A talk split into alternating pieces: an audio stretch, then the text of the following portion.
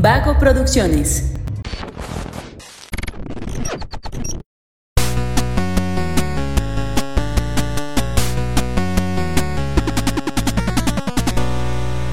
Hola, hola, ¿cómo están? Muy buenas a todos y bienvenidos a un episodio más de Punto Geek. El podcast donde la cultura pop y el entretenimiento están en su punto. Yo soy Luis Montes y el día de hoy vamos a hablar de una serie de Star Wars que ya nos habíamos tardado. O bueno, no, de- realmente terminó hace dos semanas, entonces no es tanto tiempo. Pero es que esta semana ha estado fuerte con estrenos y todo. Particularmente la, la, la, temporada de verano ha estado estrenando un chingo de cosas muy buenas. Pero ya, ya hablaremos más a detalle de cada una de ellas porque este, The Umbrella Academy también está muy buena la última temporada. Stranger Things, ni se diga, ¿no? The Boys. O sea, hay muchas cosas de las cuales podemos hablar. El día de hoy estamos aquí para hablar de Obi-Wan Kenobi. Y para eso están conmigo Emanuel Martínez. ¿Cómo Hola, estás, Emma? Muy bien, ¿y ustedes? Bien, gracias. Y Bien. Jorge Brightside, bienvenido Jorge nuevamente. Muchas gracias Luis, este, agradecido de estar aquí con ustedes y compartiendo micrófonos otra vez.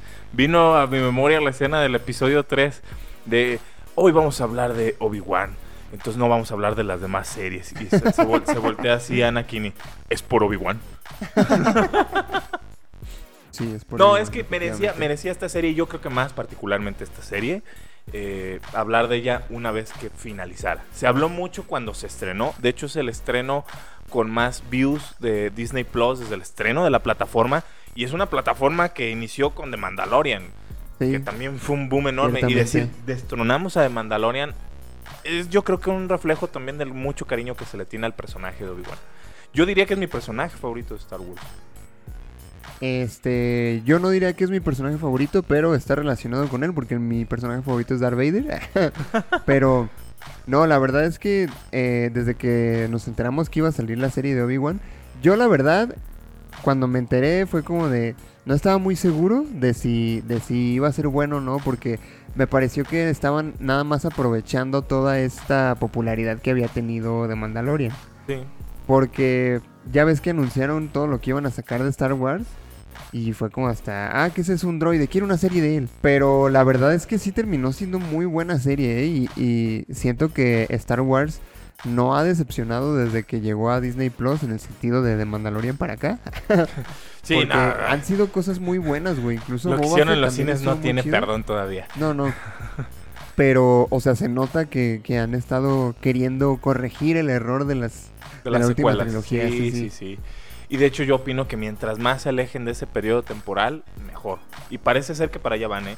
O sea, si te fijas, todo lo que han estado estrenando últimamente en medios sobre Star Wars ha sido o en el periodo final de las precuelas o ya en el periodo de la trilogía clásica o poquito después, como es el caso de Mandalorian. Pero hasta ahí no tocan nada de las, de las secuelas y espero que así siga por mucho tiempo. Y, y mi cuestionamiento, lo que a mí me tenía preocupado cuando anunciaron la serie de Obi-Wan, era el, el lapso temporal en el que iba a ocurrir. Hay una novela que es precisamente eh, cuenta las historias o lo ocurrido con Obi-Wan en su exilio en Tatooine. Hay algunas series de cómics que abordan el, el periodo de tiempo, pero no había mucha historia de dónde contar. O sea, fuera de, fuera de Obi-Wan eh, meditando en el, en el desierto, conectándose con Qui-Gon Jinn y cosas así, no había mucho que contar, vamos de acuerdo. No es como la serie de Boba Fett que dices, tenemos un lapso de tiempo donde ya no aparece el personaje fuera de las películas y podemos inventarlo en lo que sea, porque no nos vamos a meter con una continuidad ni nada, acá sí. Entonces, ¿cómo cuentas una historia de un Jedi que pasó 20 años exiliado en el desierto y la haces interesante? Y lo logró, la serie lo logró. Mucha gente se quejó en el primer episodio y todo, pero era de, no te puedes quejar en un primer episodio.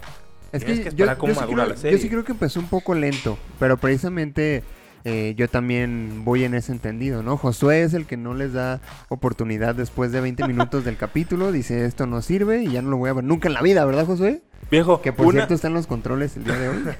viejo, una de mis series favoritas es Invincible. E Invincible, el primer capítulo es larguísimo y es así como muy meh. Todo el primer capítulo hasta los últimos minutos. Yo a la gente que le he recomendado a la serie de Invincible es ve el primer capítulo con mucha paciencia porque parece que estás viendo cualquier otro producto genérico de superhéroes y de superhéroes que no conoces, pero dale oportunidad hasta el final del primer capítulo y vas a ver la serie de filón. Y me ha funcionado. La gente que me dice, sí, güey, estaba viendo el capítulo, estaba aburrido, pero me acordé que me dijiste llegar al final y valió la pena. Yo diría lo mismo con esta serie. Eh, llovieron críticas en los primeros episodios a, este, a la actriz que hace de la segunda hermana, de, también de Leia Bebé. Güey, yo adoraba a Leia Bebé desde el primer episodio. Claro, sí, Pero mucha gente le tiró hate. Es que es odiosa. es una niña de 10 años que vive en la Nueva Zelanda de la galaxia. Claro que es odiosa. Es una niña privilegiada, güey. Y aparte es súper inteligente. ¿Qué demonios esperabas, no? Claro que, que, que te es este arrogante y todo. Leia en las películas eh, tiene un dejo de arrogancia, es parte de su personalidad. Entonces, pues, ¿por qué no esperar lo mismo de una niña que es el mismo personaje y aparte es inmadura porque tiene 10 años? Al- algo que me, me ocasiona mucho risa fue unos memes que vi de cuando Bail Organa le pide ayuda a Obi-Wan. Le dice, no, necesito que me ayudes a recuperar a mi hija. Y él le dice, no, este, pues necesito quedarme aquí a cuidar al niño que dejamos en el desierto de Sonora. en lugar de la niña que va a la Nueva Zelanda de la galaxia, ¿verdad? Pero no, ahora hace mucho más sentido, por ejemplo, cosas de las secuelas, que las secuelas hay que irlas arreglando desde afuera. Eh, en el antiguo canon existía un Ben Skywalker, pero era hijo de Luke, no, no hijo de Leia. Ajá. El, el hijo de, de Leia se llamaba Jason Solo y tenía una gemela, Jaina Solo. Ahora, en el nuevo canon con las secuelas, se quitan los hijos de Luke porque parece ser que el, este J.J. Abrams odia a Luke Skywalker y la única que tiene hijos es Leia Organa con Han Solo y entonces es Ben Solo. Rescatan el nombre de Ben, pero no hacía mucho sentido que Leia le pusiera Ben Exacto. Obi-Wan cuando no lo conoció. Exacto. Y ahora en esta serie se arregla ese detalle y, y tiene un significado bien bonito porque la relación que forman Obi-Wan con Leia es muy bonita. Pero hasta donde yo sé, ella no lo conoció como Ben. Sí, él, él le dice que es Ben. Hasta ¿Ah, la- sí? sí, sí, sí. O sea, ella sabía que era Ben Kenobi. Ya al final de la serie, pues sí, le entiende que es Obi-Wan Kenobi. Pero aunque no hubiera sido el caso, eh, podría haber entendido después en la historia que él usaba ese seudónimo de Ben. Que eso genera siempre una discusión en, en- en Star Wars, el por qué Obi-Wan se ponía Ben.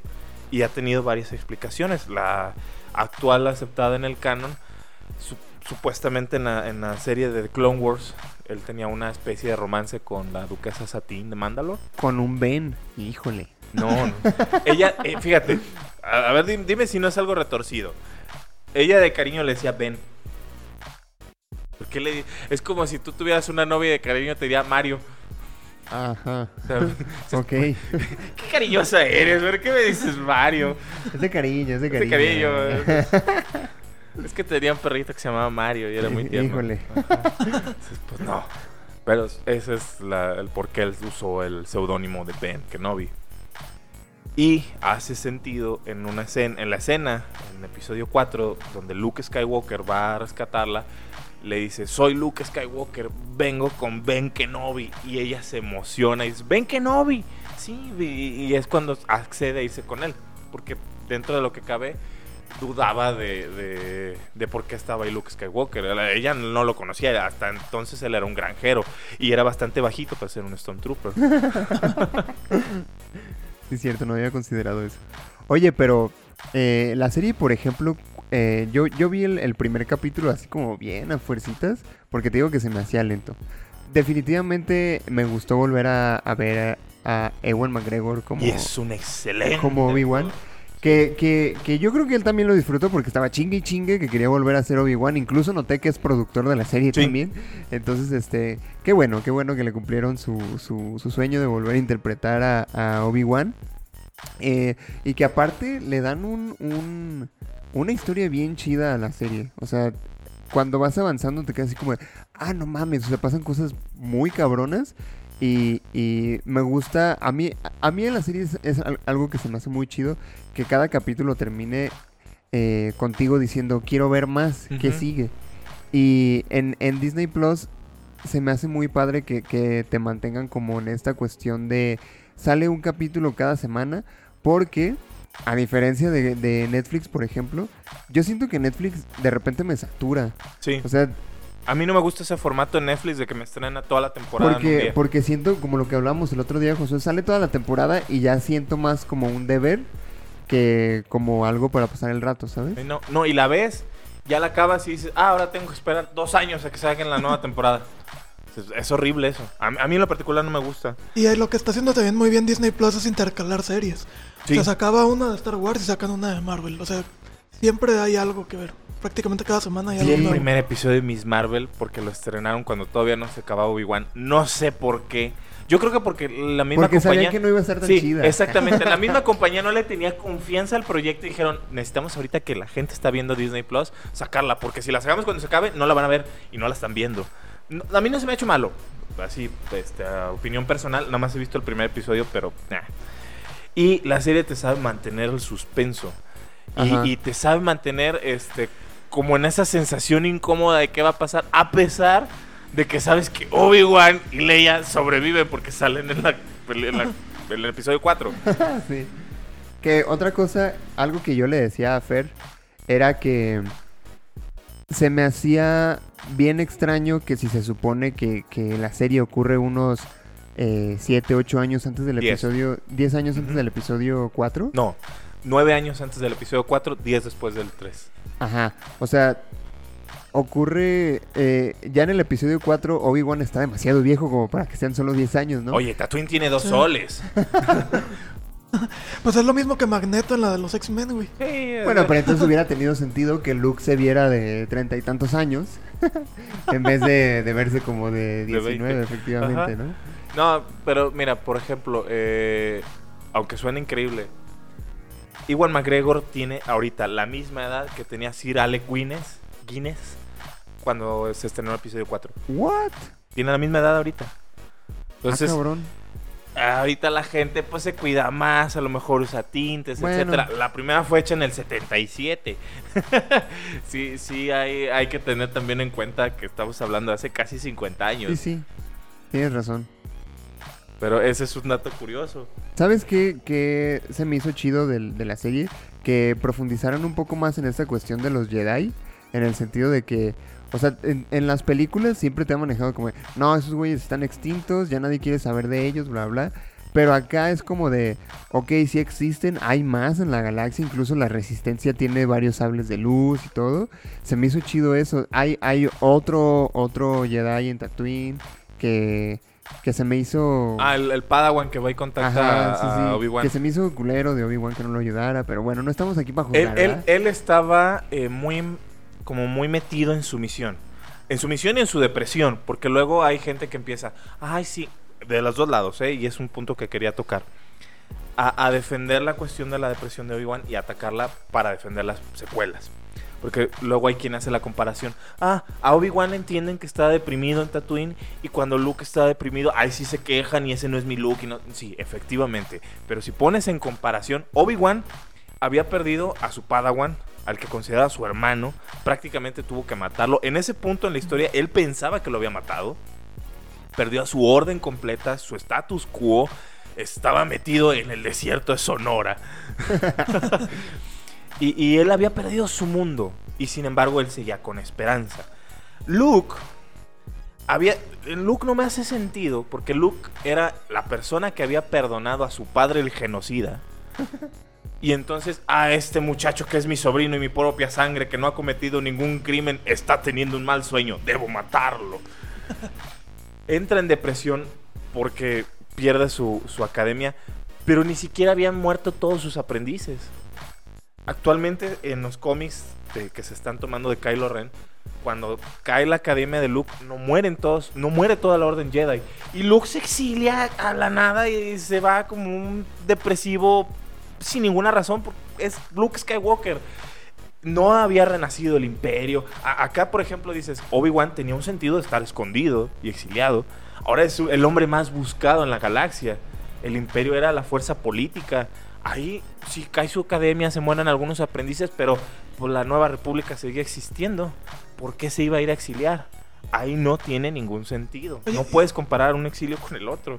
¿Y qué tal el diálogo? No recuerdo si es en el primer capítulo o en el segundo, creo que es el primero. Que se encuentra Obi-Wan con el tío de Luke Skywalker. En el primero. No, déjame cuidarle, que no sé qué, déjame entrenarlo. Ah, igual que entrenaste y cuidaste a su padre, es como... Los Ah, memes son lo me mejor. Bro. Sí. Eh, los memes que sacaron de esa frase fueron fenomenales porque Golpe bajo, eh, golpe bajo. sí, y Owen Lars es un pesadito, ¿eh? Pero ha- hace también rima con que Owen Lars del episodio 4 también es así como muy eh, estricto y tiene su nombre. Dice, no, soy un granjero y me quiero morir granjero y viva la vida en la granja. No sé qué sembramos aquí, que es un desierto, pero somos granjeros. Ya sé, ¿no? Qué raro. Sí, pero eh, la, te digo, la, serie sabe llevarte hacia ese desarrollo de personajes, entiendes la depresión de Obi-Wan y Obi-Wan va superando esa depresión. Si lo ves desde el punto de, análisis psicológico del personaje, es bien chido ver cómo él tiene la esperanza desde un principio, la tiene como muy guardada. Sí, sí se nota que está cayendo en, la, en la monotonía de tener que ir a hacer un trabajo que él no quiere. O sea, imagínate lo, lo feo que debió haber sido para él que toda su vida entrenó siendo caballero Jedi, que tenía eh, otra misión y visión en la, en la vida y donde de repente pues vas y caes al basurero de la galaxia que es Tatooine hacer un trabajo repetitivo cuando fuiste general en las guerras Y es clon. que cuando empieza la serie, pues prácticamente no tiene motivación, no tiene Sí. nada. Ninguna. Y, co- y conforme avanza la serie, Leia se convierte en esa motivación. Fuera, fuera de Leia, yo creo que. Esa es su opinión personal. Yo creo que Leia pasa a segundo plano cuando se da cuenta de que Anakin está vivo. Que la tercera hermana le dice que Anakin está vivo, es cuando dice, ah, cabrón.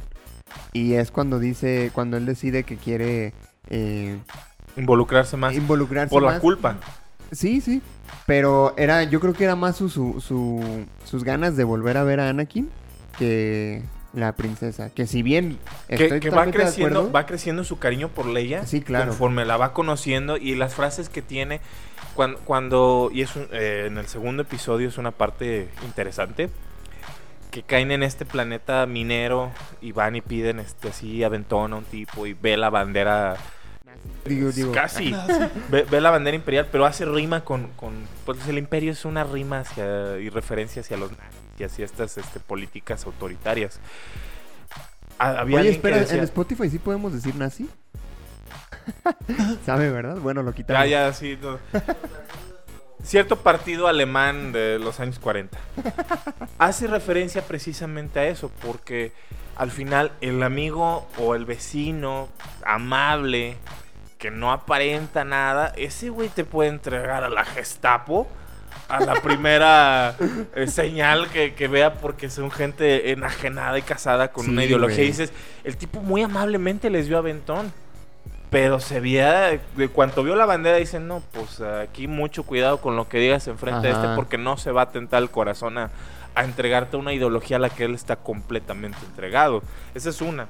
Y cuando empieza a platicar con los Stone Troopers en el, en el transporte este, y se le va a decirle Leia, y el, el Stone Trooper le dice, ¿qué no se llamaba Luma? Dice, "Ah, sí, es que Leia era su mamá. Y le empieza a decir, me cuesta mucho trabajo a veces verla, la confundo porque me recuerda mucho a su madre. Se ve la, la Se nostalgia. ve que hablaba de. Padme, güey. Sí. Totalmente. Esa Ay, escena en esa se camioneta, digo, es una estupidez lo que voy a decir, pero yo sentía que estaba viendo mexicanos con la migra, güey. O sea, ponle una canción ranchera, güey, con esa camioneta y ese paisaje. Eh, en parte, y, tiene algo de influencia, eh, digo, hay que tener cuidado con la censura, pero George Lucas es muy amigo de Steven Spielberg. Son grandes, grandes amigos. Y Steven Spielberg es de origen judío. Entonces, los Jedi y la persecución que viven, en parte sí está inspirada a la persecución del pueblo judío y más a la reciente de los años 40, por cierto, partido político alemán. Pero sí, sí hace, hace referencia a algo así. A, a cualquier minoría podría sentirse identificada en ese momento con la persecución de un poder eh, eh, político dictatorial. Sí, fíjate que, que un personaje que me gustó mucho eh, porque cumplía su papel. Yo estoy eh, muy con la idea de que si es un personaje destinado a que te caiga mal y te cae mal, es un buen Ah, papel. sí, claro. Por ejemplo, eh, yo, yo siento eso con la tercera hermana, que me desesperaba mucho eh, de repente. Está, Ojo. está briseando. Pero sí, te- sigue. es- yo también tengo opinión al Me, respecto. me desesperaba mucho que, que de repente eh, era como, como muy caprichosa el que el que no quería no quería seguir órdenes porque estaba muy casada con una idea, pero a fin de cuentas lo que quería era también derrocar a Darth Vader, ¿no? Y eso me pareció un poco ah, incongruente que estuviera persiguiendo tanto a Obi-Wan en vez de buscar aliarse con él. Si a fin de cuentas era el objetivo. Cargaba ya con mucho odio hacia la Orden Jedi y tiene cierto sentido en un diálogo que le dice, él era tu Padawan. O sea, sí quiere darle casa a Darth Vader porque ella era la, la iniciada Jedi y desde el primer episodio se ve, se deja entender. Quien no lo captó es porque de veras, este, pues no sé, lee las instrucciones del champú para poder usarlo. Pero le llovió mucho, mucho hate a la actriz Moses Ingram. Salió Obi-Wan a, a- Obi-Wan. Salió Iwan McGregor. es que yo lo veo y veo Obi-Wan. Eh, salió Iwan McGregor a decirlo en redes sociales. Salió Obi-Wan McGregor. Obi-Wan McGregor. eh, que la gente que agredía y atacaba a Moses Ingram y que hacía comentarios racistas, ellos no eran fans de Star Wars. Decía, es que no podemos decir y justificar ese tipo de ataques. Si no te gusta un producto es entendible, pero no te metas con los actores y no hagas Exacto. ese tipo de comentarios. Le llovió mucho hate. Y, y entiendo, porque yo estaba viendo la serie y me caía gorda, pero dices, no, la, la odio el personaje, pero qué bien lo está actuando. Porque si llegas a odiarla es nefasta. Y sobre todo en los primeros episodios es nefasta. Pero es el villano. Tiene que ser nefasto. Y hace mucho que no nos entregaban un villano odioso. Porque últimamente los villanos ya vienen como más deslactosados, incluso, más light. incluso se me hizo eh, mejor como antagonista que el mismo Gran Inquisidor, güey. Se me hizo bien sin chiste ese güey. O sea, primero el Gran Inquisidor, ahí con spoilers, lo matan en el primer, lo matan entre comillas en el primer episodio y en el último te das cuenta de, jeje, no está muerto, porque eso fue un meme constante. El, el Gran Inquisidor es el antagonista principal de la serie de Star Wars Rebels. Entonces cuando lo matan en ese primer episodio dicen, ¿qué? ¿Ahora Rebels no es canon? Pero sí, que en, en esta serie a todo mundo lo atraviesan con láser y no los no se mueren, güey. Empezando por arriba. excepto Qui-Gon Jinn. Es que a mí también se me hizo medio extraño que hubiera sobrevivido esa morra. La tercera hermana, cuando, cuando Darth Vader descubre su conspiración y la atraviesa con el sable de luz, dije, bro. Que también esa pelea me gustó, a pesar de que, de que todo el mundo sabía que no le iba a ganar a Darth Vader. O sea, es como en. El otro día íbamos hablando de, de el juego, uno de los juegos de Star Wars, en donde aparece Darth Vader y tu objetivo es huir, porque Porque no, no le puedes no le vas a ganar. Ah, Y Jedi Fallen Order, ¿no es? es- creo que sí. Es que la misión final de Jedi Fallen Order, que es un juego buenísimo, por cierto, y yo quería ver si en esta serie hacían, aunque sea una referencia al, protagonista Cal Kestis, que no lo hicieron, pero espero que la hagan en el futuro. eh, la misión final, el nivel final, la parte final del juego, es huir de Darth Vader. No, no le, eh, para empezar, Cal Kestis es un Padawan. No le vas a ganar a Lord Darth Vader. O sea, sí, sí es huye y huye lo más rápido que puedas. Eso es bastante realismo. Y Sí. eh, efectivamente esa pelea final con Pero yo con creo que esa, esa pelea buena. de la tercera hermana y Darth Vader, ella lo hacía más por honor. O sea, ella misma sabía que no le iba a ganar. Simplemente era como de, pues voy a defender lo que creo, ¿no? Hasta la muerte. Literal. Que otra cosa, yo creo que es como la cereza del pastel, el eh, Darth Vader. Porque qué bárbaro, ¿eh? O sea, desde que sale la primera vez impone, eh, incluso no, no sé en qué idioma la vieron, pero tanto en inglés como en español es la, la misma persona. Sí, en Sí. inglés es James Earl Jones Ajá. y en español mm, se me olvida ahorita el nombre del actor de doblaje, pero es el que ha estado doblando a Darth Vader Sí. desde las películas. Y no manches, o sea, para empezar es, es muy nostálgico Sí, porque eh, fuera de, de, de cualquier otros, de cualquier personaje de Star Wars que haya estado saliendo en otras series como Luke Skywalker o así, eh, yo creo que tiene más peso Darth Vader. Definitivamente. Pues es que prácticamente es el, el logo de Star Wars en muchos Sí. aspectos Darth Vader. Y es Hayden Christensen en el traje. Yo, yo decía, ¿por qué volvieron a castear a Hayden Christensen si prácticamente va a salir con traje, ajá. ¿no? Ajá. Pero ya cuando ves las escenas de, de pelea con sable y todo dices, Con por el eso es peor CGI que he visto en mi vida, por cierto. Bueno, tú estás hablando de, de cuando es este El flashback. Del flashback. Ah, sí. Pero en, en las escenas de pelea con traje, o sea, el que está en el traje de Darth Vader todo el tiempo es Hayden Christensen. De hecho, el último capítulo es el, el mejor de todos precisamente por, por la pelea de Darth Vader y Ah, sí. Obi-Wan.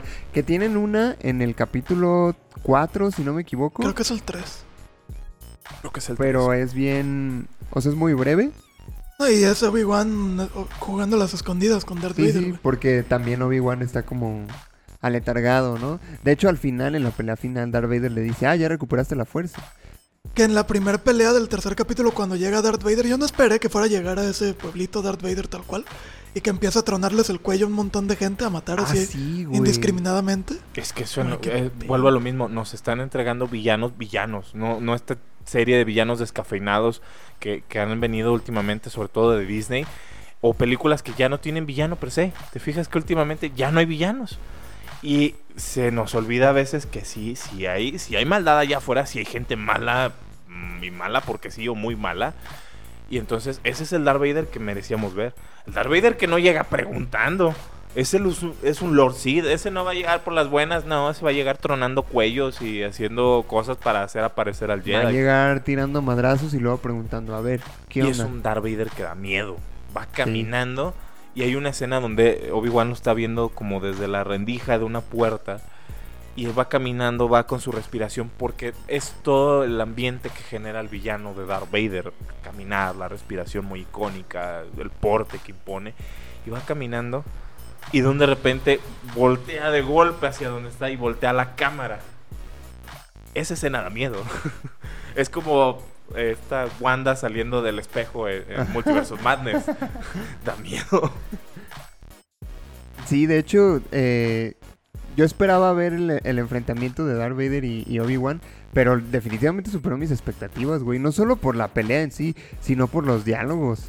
O sea, Oh, fue mucho. increíble. De hecho, incluso la misma pelea fue increíble. Me gustó mucho cuando... Hace tierra control. Ajá, cuando este... eh, de hecho, hay un meme muy gracioso que vi, que, que cuando este Obi-Wan está en el pozo y, y Darth Vader está arriba, yo pensé, ah, ¿quién tiene el, el ¿Quién tiene el terreno alto ahora, eh? no?" Y, y hay un meme que se me hizo muy gracioso, donde está una maestra regañando a, a Darth Vader, así como si estuviera en la escuela, y que dice, a ver, ¿qué tenías que hacer?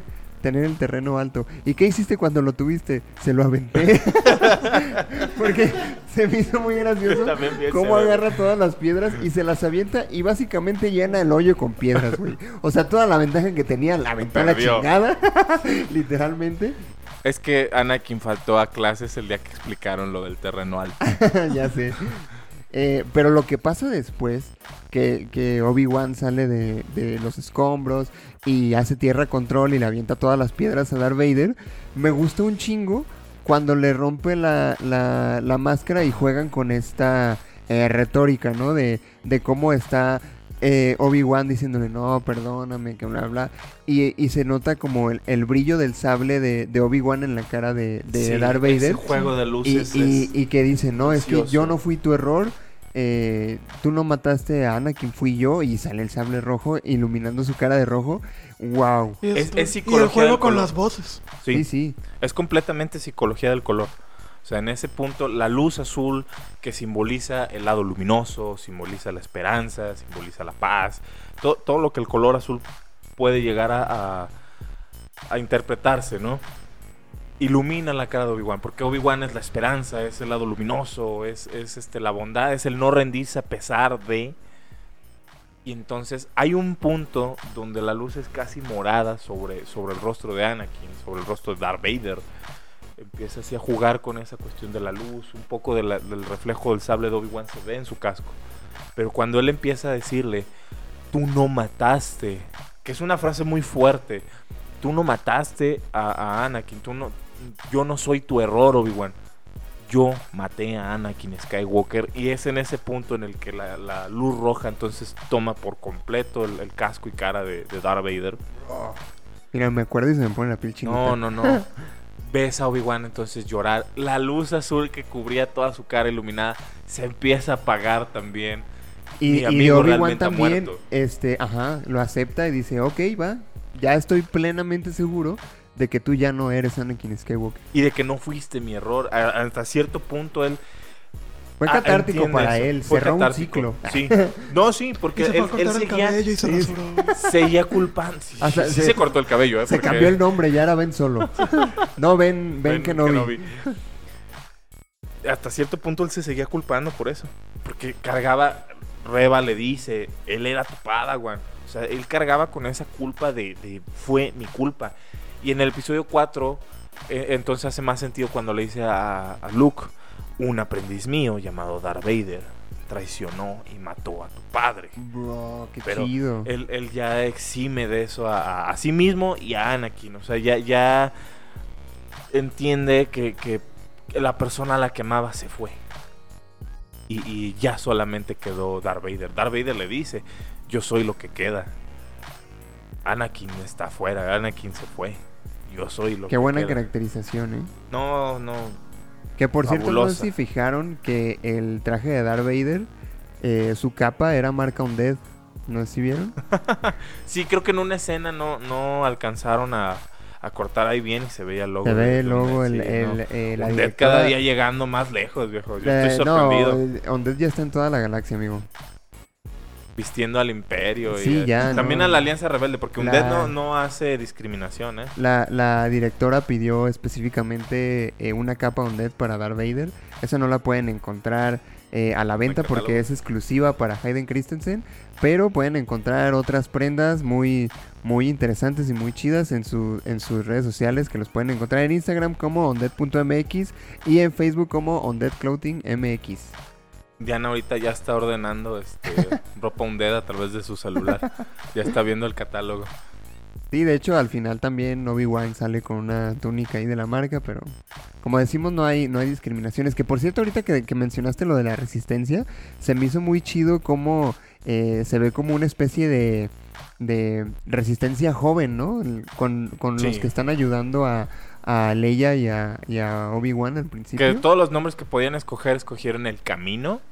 Que dices, ay, me imagino que, que a lo mejor genera luego una confusión de por usar el camino y después los mandalorianos dicen, este es el camino, el camino sí es. Es que les gustó mucho la película de... de ¿Cómo se llama Breaking serie? De- del Bad, camino ajá. de, de la secuela de, De Breaking, Bad. ajá. Ajá. No, pero sí, sí, este. Todo, toda la serie te va, te va llevando por esa conversión del, del personaje de manera maravillosa hasta culminar con el último episodio. Dices, valió toda la pena del mundo. O sea, Sí. Y, y llegó, llegó yo creo, a mi gusto, llegó al nivel de- del episodio también final de la segunda temporada de Mandalorian. O sea, a ese nivel Hola. de, de epicidad. O sea, esa pelea contra Darth Vader es como también ver a Luke Skywalker entrar al, al destructor Sí, no imperial. o sea, manches. Yo me acuerdo que cuando emoción. vi esa escena, estaba en el trabajo. Y estaba bien emocionado, güey. sí. Emoción que no se replicó en el final de Boba Fett. Que sí es épico a su manera, pero no, no llega a ese nivel. Y esta sí. Boba Fett del, del 1 al 3 es Boba Fett. Y del 3 al 6 es The Mandalorian. Y son los vez. mejores capítulos, los de- Definitivamente. Sí, pero eh, Obi-Wan fue una serie muy, muy buena. De hecho, había escuchado que iba a ser una película originalmente. Que Originalmente iba a ser una que fuera película. una película. Qué bueno que lo hicieron serie. Creo que se, se adaptó mejor al formato de serie. Es Pudieron que abordar más de- con una serie. independientemente, yo creo que cuando haces una serie tienes oportunidad de profundizar en más aspectos. Sí. Porque tienes más tiempo, a fin de cuentas. Es por eso que el live action de Avatar falló. No puedes sintetizar lo que es una serie a una película. Pero sí podrías expandirte más de lo que era una película o una serie. Ya, va- vamos a ver qué tal ha- hace su trabajo Netflix con el, el, el live action de Avatar. Que por cierto, Yo tengo off topic, miedo. Off topic. Eh, hace, hace poco, no sé si vieron que sacó eh, Netflix las, las primeras imágenes del live action de One Piece. Dije, güey, ¿por qué estás haciendo un live action de One Piece? O sea, esa madre le va a hacer 80 temporadas o qué carajos, güey. Claramente es. No, no, no tiene a- futuro eso. O lo van a adaptar horriblemente. Sí. Porque definitivamente no le van a invertir tanto como para hacer One Piece como lo que tiene que ser One Piece. Eh, o la otra opción es precisamente hacerle muchas temporadas que no creo que No, pase. no, No va a pasar. no. Y menos con el nuevo formato de series cortas. O sea, antes las series tenían 20, 30 capítulos por temporada. Ahorita ya no, güey. Ya llegan a 10 a lo mucho. Cuando mucho. Son seis, ocho capítulos. Eh, Esta fue de seis. ¿Hasta cuándo mucho, mu? Dando mucho. Preguntabas fuera del aire, Emma, este, que por, o, o fuiste tú, Luis, se me fue, eh, que por qué no está involucrado Filoni en, en esta serie. Ah, fue Emma. Emma, tú me preguntaste. Eh, quedó fuera del aire, pero creo que vale la pena a- abordarlo. Filoni seguramente está ocupado ahorita con la tercera temporada de Mandalorian, con la nueva temporada de Bad Batch, que ya está por, por estrenarse, y todos los proyectos que sigue teniendo eh, Disney Plus de, Star Wars. O sea, se viene una serie de Ahsoka, se viene una serie de la época de la resistencia, se vienen muchas cosas nuevas para, para Star Wars en formatos de series tanto animadas como live action. Eh, le ha estado funcionando hacer live action de, de Star Wars que deben ser carísimos. Esto lo tenemos ahorita nada más gracias a empresas superpoderosas y con muchísimo presupuesto para tirar a- para arriba como lo es Disney. Pero imagínate, la, la saga tiene desde los años 70. ¿Tú crees que, que no habrían pensado en algún punto decir vamos a hacer una serie? Claro que lo pensaron, pero no se podía hacer ni animada. Eh, series animadas como tal, tuvimos dos en los años 80 que fueron la de los Ewoks y la de los droides y están como al nivel de una serie cualquiera de Hanna Barbera. Pues es Y de lo Clone Wars más recientemente. niños, ¿no? O sea, meramente para niños. Sí, pero también así que dices, bueno, pues haces un producto para niños, pero lo haces más chido. Es, es, es casi estás viendo Hanna Barbera. Digo, Hanna Barbera es chido, pero no es Star Wars. Y yo así como, hey, no me critiques a Hanna Barbera. No, no, sí, Hanna. Mi respeto es Hanna Barbera, son unos genios. Sí, definitivamente. Oye, pero eh, la, la serie de Obi-Wan, fíjate que no sé si, estaba pensando el otro día si podía encontrarle errores, claramente tiene, pero no sé si son más cuestión personal o si de verdad podemos decir, esto no está tan chido. ¿Cómo cuál error considerarías? Mm, pues precisamente eso de que, de que al principio me parece como que el, primer capítulo como una especie de, de prueba, a ver si, pues vamos haciendo una, una serie de Obi-Wan a ver si pega, ¿no? No sé, me parece como que el, el principio, que digo, muchas obras son así, de que en realidad el principio no está tan chido y ya después se va arreglando, pero no estoy acostumbrado a ver algo así de Star Wars en Disney Plus, porque lo que he visto que ha sido de Mandalorian, este, eh, Boba Fett, sí, sí digo, ah, no manches, desde el principio te atrapa. Sí empiezan más fuerte. Esta como que se arriesgó, eh, empezando quedito, empezando un poco más lento. Sí es un riesgo y más porque les llovió mucho hate. Estrenaron, de hecho calculo yo viejo que por eso mismo estrenaron los dos primeros capítulos a la par. Ah, puede Porque ser, ¿eh? Posiblemente dijeron, si estrenamos el primero nada más, sí está un poquito lento y la gente no, de por sí les llovió, les llovió mucho hate. Ahora est- estrenando los dos, ahora estrena nada más uno. Y el segundo todavía también va un poco lento. El segundo, no el segundo es el que termina cuando Riva le dice a Obi-Wan que Anakin está vivo. Ajá. Ajá. El, el primero termina con él subiéndose a una nave a buscar a Leia. Ajá. El primero es lento. Es, es ver a Obi-Wan Estaban preparando el y- terreno para que saliera Darth Vader. Ajá. Ah, que por cierto, qué épica la escena cuando detiene la nave con la pura Ah, sí. fuerza, ¿eh? No mames. Lo que veníamos pidiendo que produjeran de Star Wars desde hace años. O sea, es, esto es realmente lo que Disney debió haber hecho con Star Wars desde un principio. El otro día leía que, se me olvida el nombre, no sé si es Bob Iger, pero no quiero mentir. Eh, el CEO de Disney, cuando se dio la compra de Lucasfilm por allá del año 2015, do- 2000, perdón, como 12. 2012, ajá, 2015 fue cuando salió de Force Awakens. Eh, cuando en 2012 compran Lucasfilm y empiezan a, a- a querer producir las secuelas y todo lo demás que se venía, fue el CEO de Disney el que dijo, ahorita en caliente tenemos que recuperar, fue una inversión fuerte. Es nuestra próxima gran franquicia. Al nivel de Marvel, al nivel de todo eso. Hay que meterle mucho presupuesto y hacerlos de golpe. Por eso las secuelas están mal hechas. Por eso estuvieron hechas al aventón. Estuvieron hechas rápido y lo que cayera y todo. Porque malamente y una ma- mala administración quería recuperar la inversión pronto. Dijeron, les ponemos el branding de Star Wars, vayan a verlo aunque sea un documental de ballenas. Entonces, están hechas a la carrera, al aventón, sobre la marcha. Esto que se está viendo ahorita ya tiene planeación, ya tiene gente capacitada, interesada y que ha trabajado en, eh, producciones de Star Wars desde hace tiempo, como es Dave Filoni, eh, que entienden cómo funciona la saga, que entienden cómo funciona el fandom, que es un fandom, yo diría y sostengo, el más difícil que existe. Y, y ya son obras más trabajadas. Porque más curiosamente con, con las secuelas quisieron como aplicar algo que estaba muy de moda y ahorita todavía más o menos en las series de televisión precisamente, ¿no? Que cada capítulo lo dirige alguien distinto, digo, no fue el caso Ah, de Obi-Wan, sí. pero por lo general. Y en la trilogía de secuelas iba a estar J.J. Abrams en el episodio 7, el que sí dirigió episodio 8, no me acuerdo cómo se llama, y el que dirigió Jurassic World a uno al menos, o creo que ha dirigido las tres de hecho de Jurassic World, iba a dirigir episodio 9. Iban a ser tres directores distintos. Colin Trevorrow. Colin- Colin Trevorrow. Ah, Pero fue tanto el hate hacia el episodio 8 que dijeron, güey, regresa para Abrams. Pero la idea era que como si fuera serie de televisión. Justo pasó lo mismo por- con Jurassic World. Lo acabas de mencionar. Colin Trevorrow dirigió la primera, fue buena. Después en la segunda cambian de director. La segunda de Jurassic World es Es espantosa.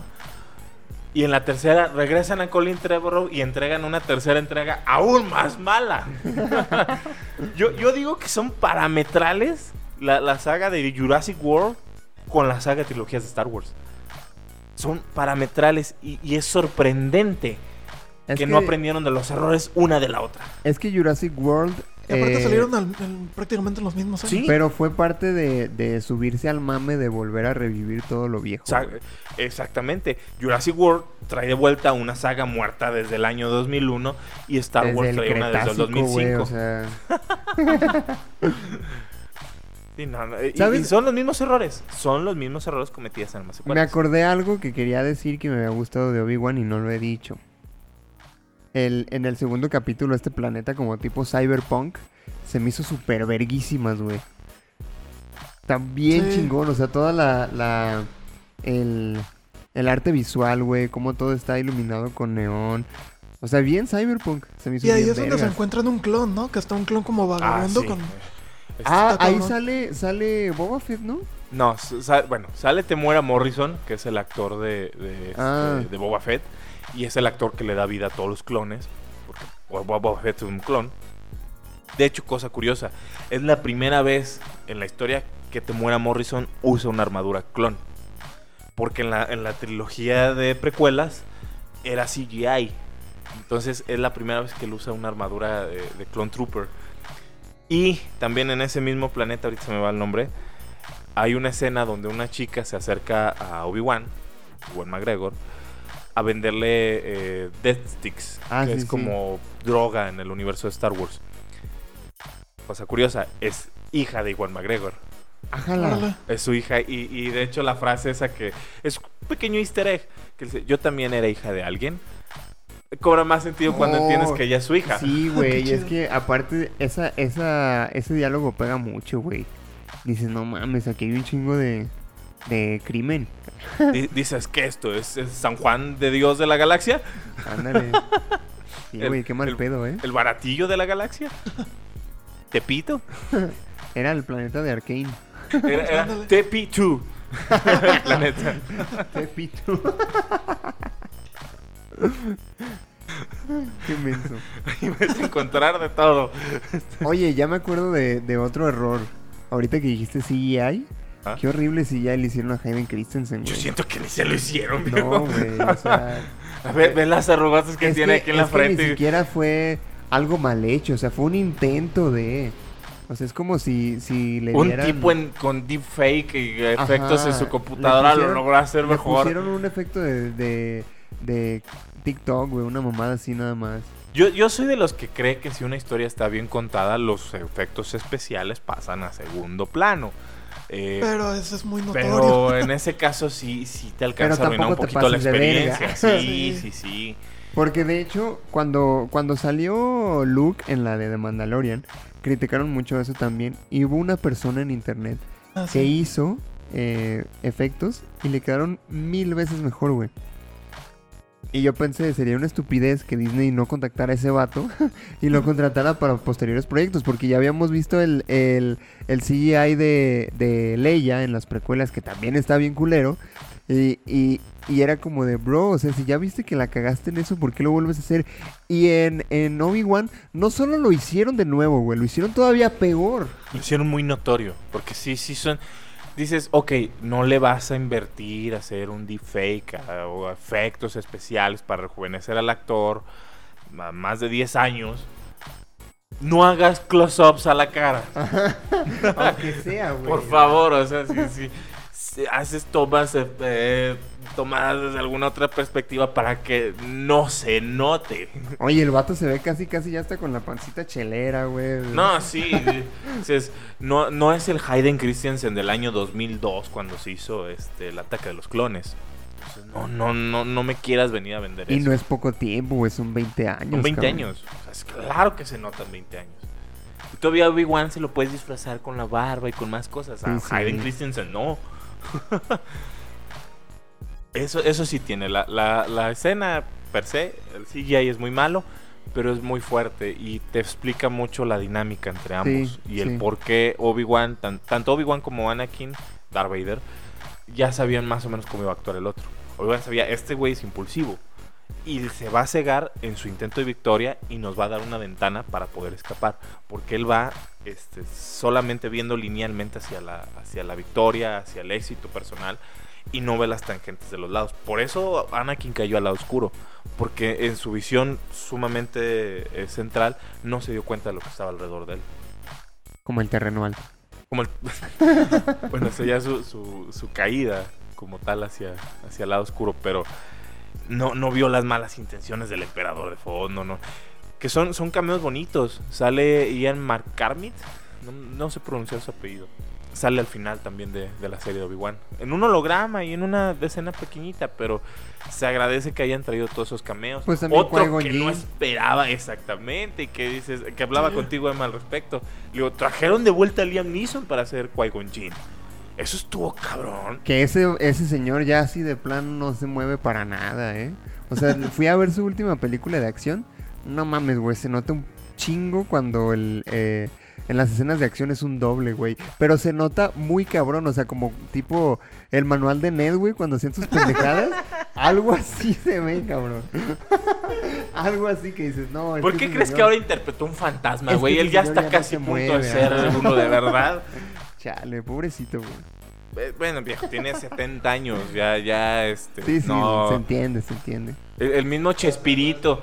Chespirito dejó de ser el chavo del 8 cuando él dijo, no, ya no me puedo mover y jugar a que soy un niño. Ya es demasiado, ya es para que él dijera es demasiado obvio.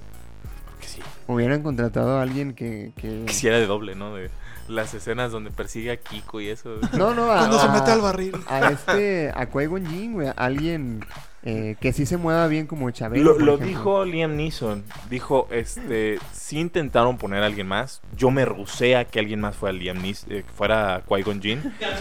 y, y sí, eh, más es que ya se, a Liam Neeson si no soy yo. ya se confunde el señor. No. Dice, él- y él se rusó, dijo, no, y, y sí le llegaron al precio porque se hizo un poquito como Andrew Garfield, últimamente está de moda ser Andrew Garfield, y cuando te preguntan, oye, est- este, ¿estás en tal proyecto involucrado? No, no, no, sí me hablaron, pero no, en el precio Como el meme no. de Patricio. No, bueno, sí sé, pero no te voy, te voy a decir. Así, entonces también ya le habían preguntado, iba a salir una serie de Obi-Wan. Jamás creí que fueran a traer de vuelta a, a Liam Neeson. O sea, The Phantom Menace se estrenó en el 99. Entonces son 23 ¡Hola, años de, de- de que había interpretado ese personaje. Y son cosas simpáticas, interesantes de Star Wars. Decir, interpreté un personaje hace 23 años y hoy otra vez tengo el trabajo del mismo papel. Pues el que hace el emperador, lo, o sea, siempre ha sido él. También las originales, ¿no? En el Imperio Contraataca no. El Imperio Contraataca fue otro... Es una cosa curiosa. El Imperio Contraataca era una señora con una máscara de látex Ah, sí, mal hecha sí, sí, y era otra voz. Y originalmente iba a ser un chimpancé. Eh, Yo- George Lucas siempre quiso un mono interpretando algún personaje de Star Wars. Yoda iba a ser un mono disfrazado. Y ya en la última película iba a ser Ian McCartney, pero nada más este su cara y su persona en el disfraz iba a tener otra voz.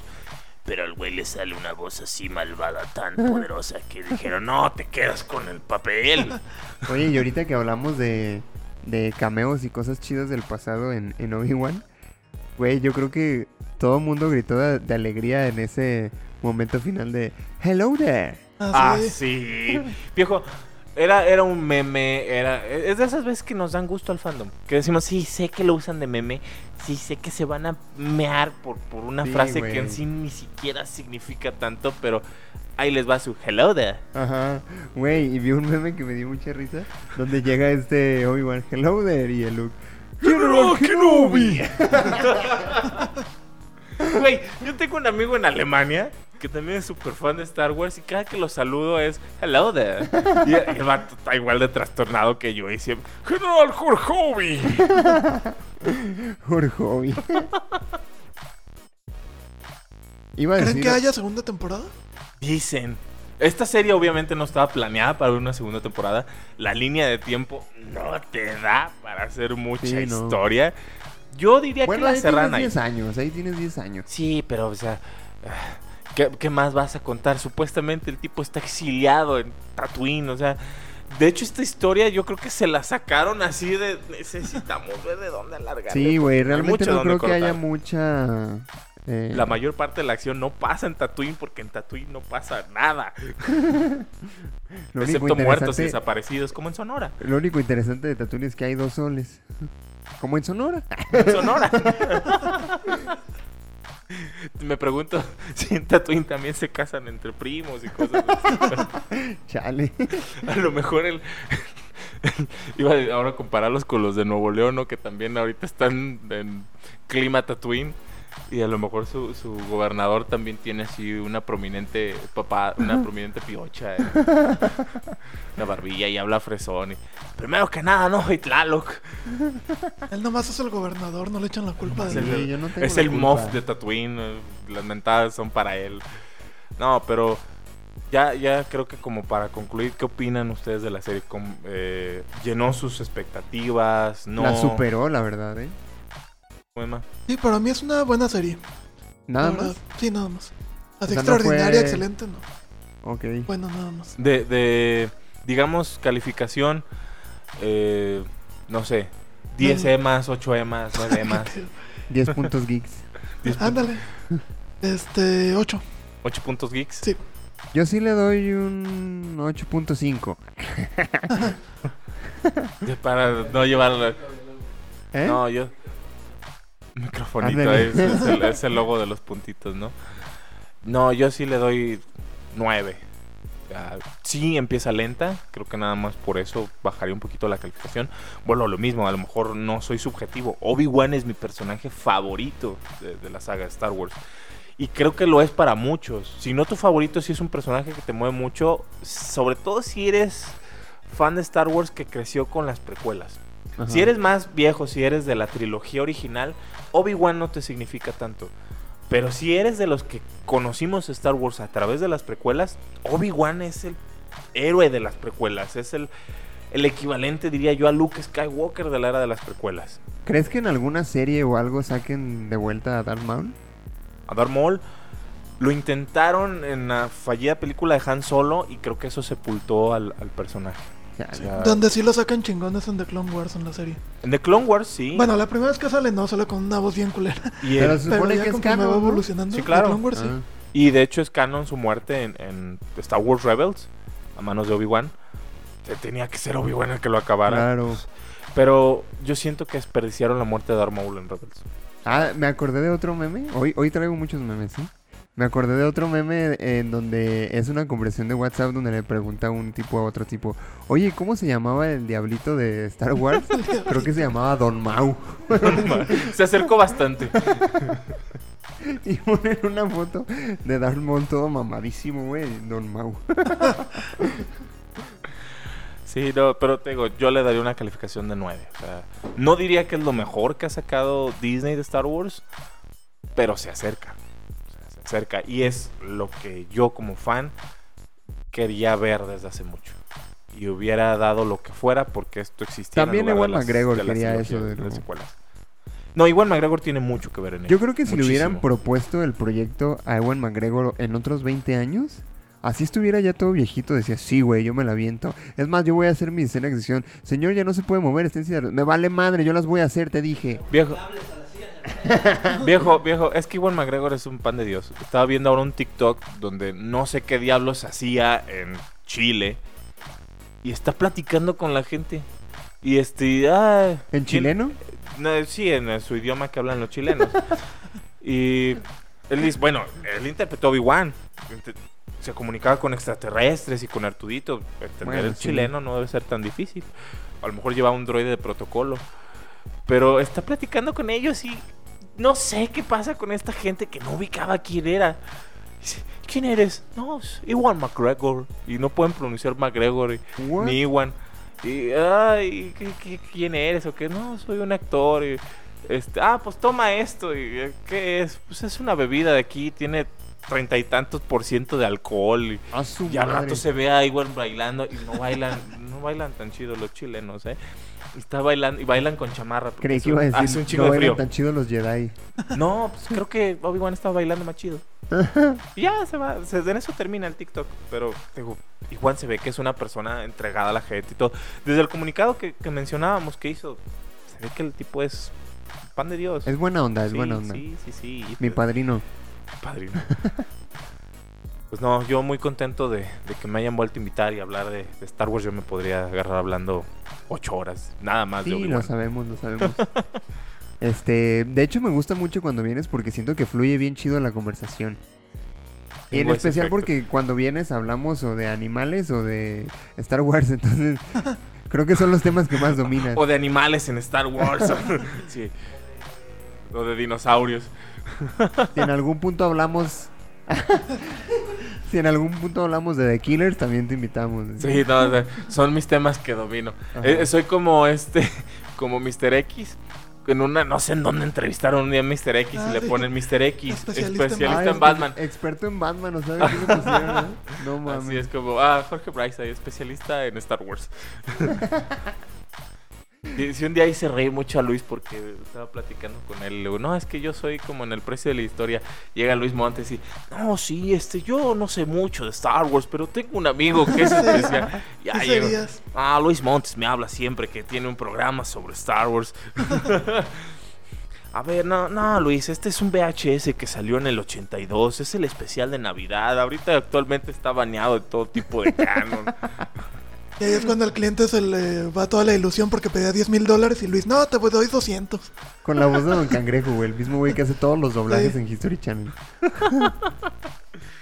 Creo que es venezolano, el güey. Pero bueno. De hecho, yo recuerdo que le Eh, comenté.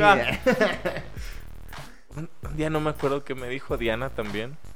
Algo así. Le dije, ah, eres niña Discovery Kids. Porque usó un- una palabra así como ¿Dijo muy emparedado? formal. Casi como emparedado. muy formal. Ajá. ¿Qué, qué es eso? No me acuerdo. Ah, dijiste tienda de autoservicio. Algo así dijiste. El supermercado. Ajá. ¿Qué tal? Es un Soriana.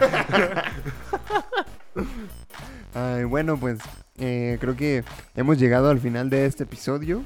Eh, los invitamos a que nos sigan en nuestras redes sociales. Nos encuentran como Punto Geek Podcast en Facebook y en YouTube. Y como punto guion bajo geek guion bajo podcast en Instagram. Jorge, muchas gracias por venir. No, muchas gracias, Luis. Aquí es tu Y casa, amigo, ya sabes. Gracias, gracias. Ah, Cuando quieras. entonces sálganse todos que quiero estar solo. Está bien. Ahorita deja, deja que terminemos y ya nos vamos. Emma, gracias por estar también en el episodio. Por nada, fue un placer. Eh, nos escuchamos la próxima semana. Que yo creo que la próxima semana va a ser prudente hacer uno de Stranger Things, ¿eh? Ya para, para subirnos al hype también. Me gustaría que hiciéramos de, también de un montón de cosas, pero les digo, a lo mejor en los estrenos del verano todos eh, Es que son muchos. No nos, no nos da No, para. no- no los he podido seguir. Fue Obi-Wan, fue The Boys, es Stranger Things. Sí, eh, eh, se viene Thor. Thor Love and Thunder. No, no. es demasiado. Y el final de la academia 16 generación. no, No, no más. puedo ¿no? con tanto. Demasiado, demasiado. Pero bueno.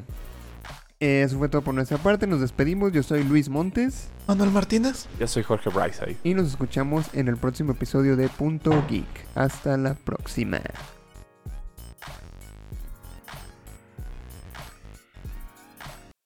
En el tiempo de los apóstoles. ¿Cómo me duele? ¿Cómo No, me duele? ¿Cómo me duele que me vayan a matar?